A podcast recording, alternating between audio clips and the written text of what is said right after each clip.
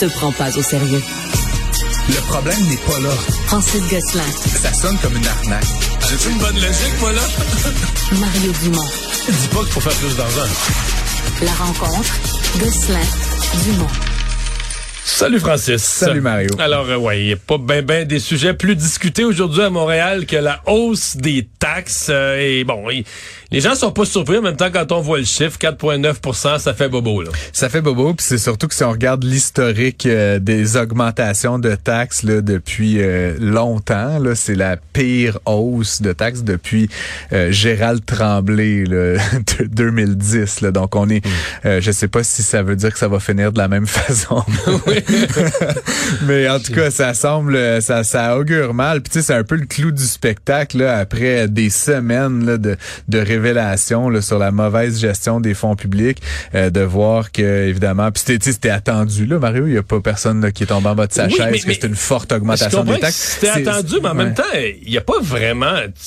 Tu sais, moi, avant d'augmenter les taxes à ce niveau-là, là, je te ferais une moyenne revue des dépenses, là, tu comprends? Ah ben c'est exactement. Ça, ça- on embauche plus de C'est fonctionnaires. exactement ce que dit euh, le président de la Chambre de commerce euh, du Montréal métropolitain, Michel Leblanc. Tu sais, il n'y a pas de recherche d'économie, il n'y a pas de gel d'embauche, il n'y a pas de gel de salaire, il n'y a rien. C'est comme, hey, tu sais, il y en a de l'argent. Puis je, je me demande si dans la tête de Valérie Plante, il n'y a pas une forme de, de vengeance contre les propriétaires fonciers là-dedans, là, tu sais, dans cette espèce de culture là, de, euh, de s'en prendre à la propriété, là, tu sais, ce qui est un peu une, une cible facile là, pour cette, cette, cette, euh, son public là, finalement, là, tu sais, de dire ah, ben les riches qui ont des maisons, ils vont payer, puis euh, les autres, ils vont bénéficier de ces services additionnels là. Faut dire Ouais, Mario, que- mais dans la gauche, euh, bon chic, bon genre, Ouais, de l'est de, de Montréal, là, qui va, il y en a en masse qui sont propriétaires de duplex. Ouais. Non? Ben, oui, oui, tout à fait. Là, mais comme je te dis, ça, ça, ça, ça, semble être un budget complètement euh, euh, débridé. Là, je veux dire, il y a, aucune recherche d'efficacité dans une période où on s'enligne vers un ralentissement économique, là où les gens ont de la peine à joindre les deux bouts. Euh, la ville, elle fait comme si de rien n'était, avec sa, la plus forte hausse en fait depuis l'élection de Valérie Plante là, entre nous. Puis tu sais, il faut quand même dire depuis euh, qu'elle a été élue, ça fait 34 d'augmentation cumulée. C'est comme, c'est complètement hallucinant. C'est 1,3 milliard de plus que la dernière année de Denis Coderre. Euh, donc évidemment, euh, tu c'est sûr que c'est bien là de, de, de financer euh, des, des, des Moi- petits croissants puis puis des, des huîtres, mais, Mais moi, à- je te à la cache fin, ben euh, oui, à l'Office de consultation publique de Montréal, t'as vu qu'il y a une augmentation de 10 du budget. J'ai été rassuré parce que moi, j'avais peur qu'on coupe, là, à cause des mauvaises nouvelles des derniers jours. Ils vont vouloir couper dans la euh, consultation. euh, As-tu vu le, le- as-tu vu le- le- la justification de ça, Mario Oh, j'aimais mieux non, pas non, lire. ben- Je riais trop.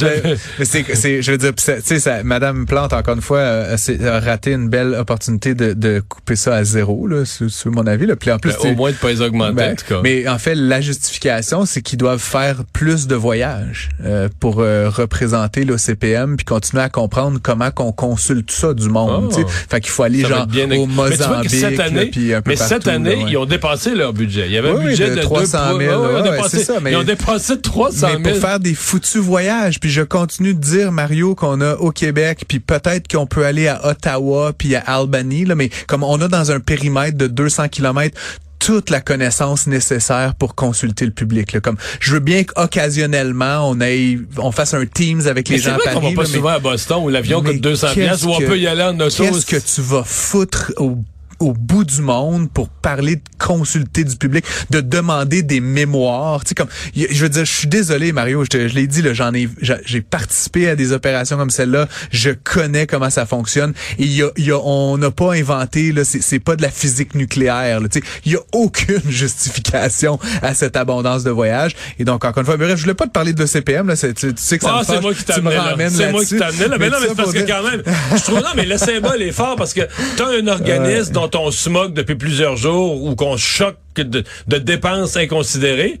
Puis Ouais. on dépose un budget où on augmente les taxes. Puis tu vas me dire, c'est une goutte d'eau dans l'océan des milliards de dépenses de la ville, mais quand même, on augmente le budget de l'OCPM de 10% Dis-moi pas que c'est pas un symbole. Mais tout, tout ça, Mario, là, ça a vraiment des allures de fin de règne, tu sais, pour Madame Plante. Ah c'est oui? comme si elle était, elle, elle a perdu toute, toute connexion avec le réel. là, tu comprends? Puis comme je te dis, là, les ménages québécois, Mais les tu penses pas qu'elle répond à sa clientèle? Il euh, 400 millions dans les, les vélos, puis tout ça. Mais, mais c'est pas ça qu'on va retenir. Tu comprends? Ce qu'on va retenir, là, c'est une administration qui est incapable de contrôler ses dépenses, qui taxe ses propres citoyens.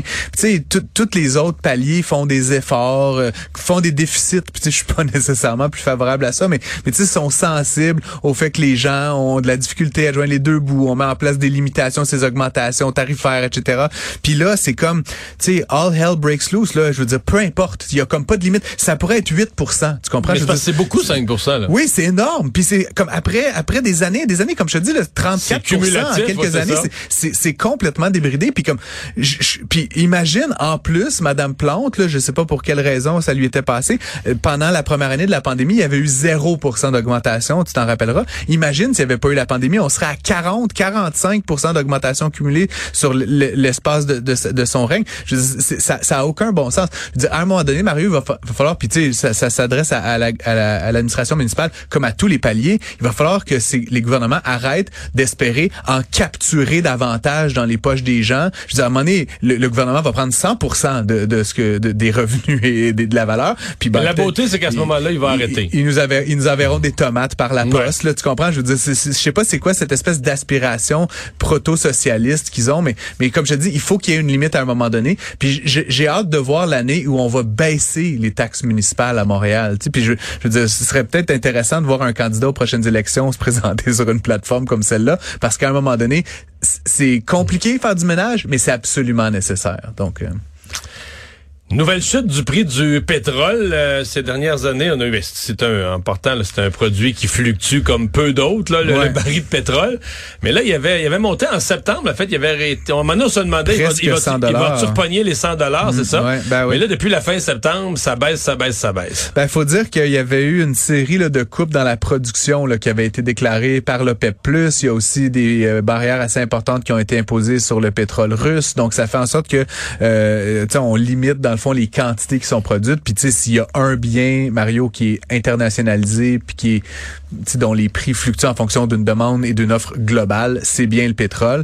Et donc là, ce qui est intéressant pour moi, c'est que forcément, la stratégie qui a été retenue par l'OPEP+, qui visait à réduire la quantité pour faire augmenter artificiellement le prix, ne fonctionne pas. Et donc là, ça fait depuis là, la fin octobre, là, grosso modo, Mario, comme tu le dis, on avait atteint un pic là, un petit peu en bas de 100 dollars, 95 dollars. Et là, ça chute, ça chute, ça chute. Et là, on est Il passé est à en- combien, là? euh, Aujourd'hui, il est autour de 81, 82. Là, on parle du Brent, là, puis le. West Texas qui est un De petit peu moins 76, qualité, là, 76, 77.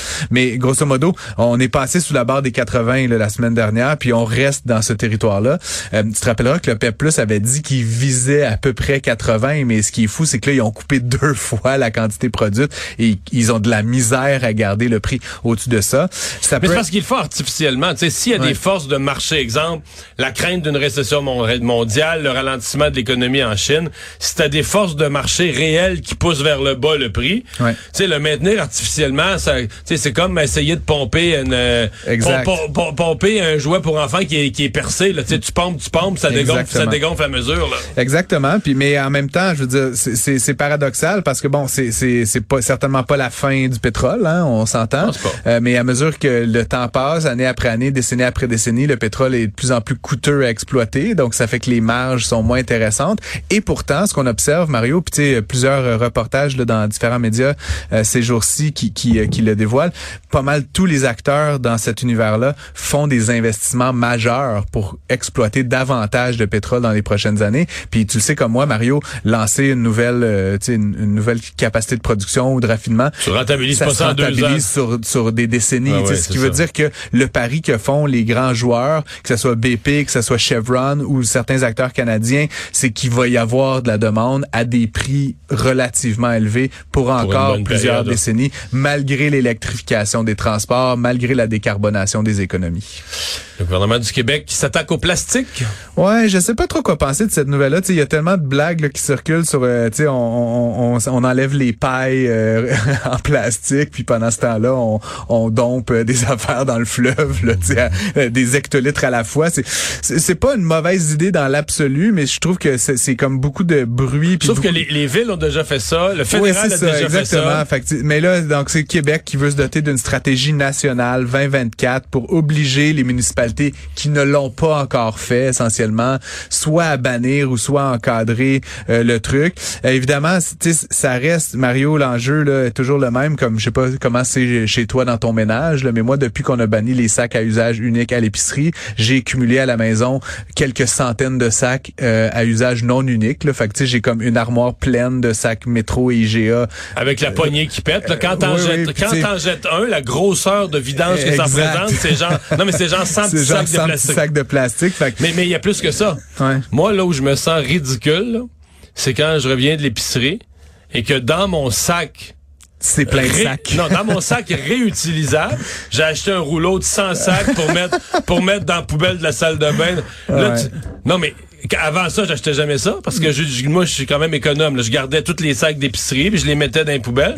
Fait que là maintenant, j'achète un rouleau de sacs. Et ça c'est pas c'est pas ridicule, vraiment. On fait tout ça là. On fait tout ça. En même Mais temps, ridicule, ben, je- bref, ce que je pense, c'est que c'est pas une mauvaise idée de se lancer là-dedans. C'est, ça semble être une, euh, un focus un peu pour moi, secondaire par rapport aux défis environnementaux auxquels on fait face, qui sont majeurs. C'est-à-dire que si on s'attaque, on devrait s'attaquer au suremballage. Ça, j'en suis. Trouver le meilleur emballage pour chaque produit. Mettons, des fois, à quincaillerie, là, ça n'a pas de bon sens. T'achètes une paire de pinces, là.